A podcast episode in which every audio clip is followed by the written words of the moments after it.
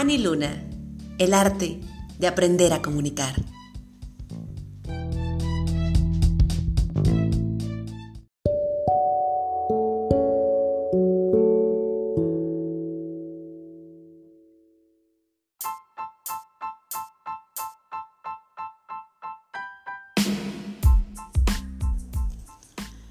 Hola, muy buenas noches tengan todos. El día de hoy platicaremos un poco sobre lo que es la historia de la radio. Sin duda un tema muy interesante. ¿Sabías tú que después de que Samuel Morse y Alexander Graham Bell desarrollaron el telégrafo y el teléfono, los científicos e inventores del siglo XIX se encontraron con un nuevo reto? ¿Conseguir transmitir el sonido sin emplear el cable?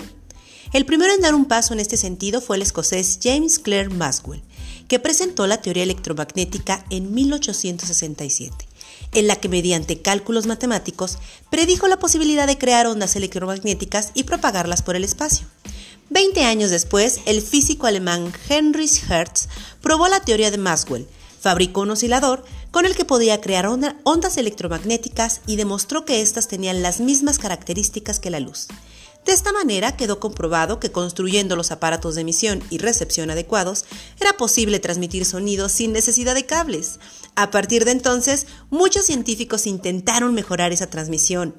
El francés Edouard Brandley inventó el coesor, un aparato capaz de detectar ondas electromagnéticas, y el ruso Alexander Popov elaboró la primera antena. Pues bien, ¿cómo se dieron las primeras transmisiones? Finalmente, el italiano Guglielmo Marconi comenzó a realizar pruebas uniendo todos estos aparatos y consiguió realizar la primera transmisión en 1894.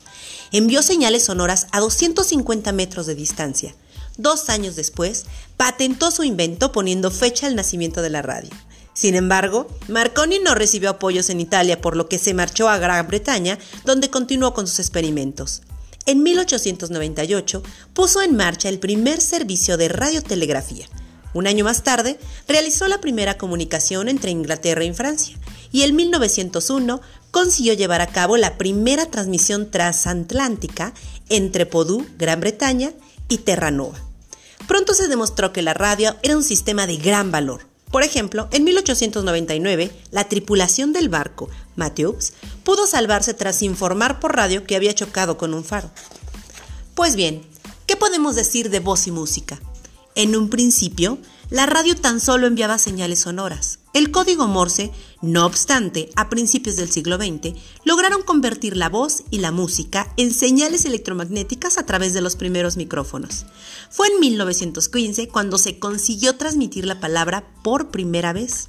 Se emitió desde Vermont y se escuchó en San Francisco, Hawái y París. Cinco años más tarde, la compañía británica Marconi Wireless emitió un concierto de música clásica. En estos primeros años del siglo XX nacieron cientos de emisoras, tanto en los Estados Unidos como en Europa. La TSF inició en París los primeros ensayos en 1921 y emplearon la Torre Eiffel como antena.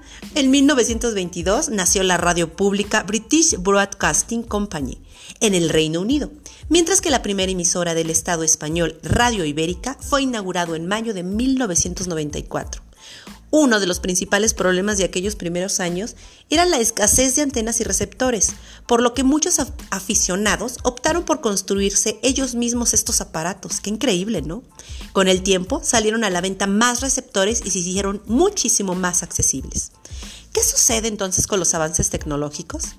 El desarrollo de la tecnología permitió mejorar la calidad de las transmisiones, Cabe destacar además que el comienzo de las emisiones en FM, que es frecuencia modulatoria, supuso un importante cambio en el funcionamiento de la radio.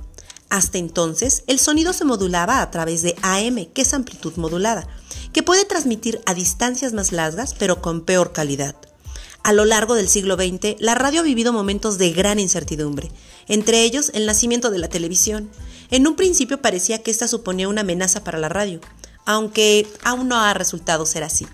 Al igual que en otros sectores, los avances tecnológicos han influido muchísimo en los medios de comunicación. En 1961 se puso en órbita el primer satélite artificial para su uso radiofónico. De esta manera permitieron la señal muchísimo más lejos. La última revolución de la radio ha sido la digitalización, que ha llegado a finales del siglo XX. Muchas emisoras emiten ya en digital y pocos años, muy pocos, deberá digitalizarse todos los sistemas. ¿Qué nuevas aventuras nos esperan? Realmente creo que aún nos faltan mucho.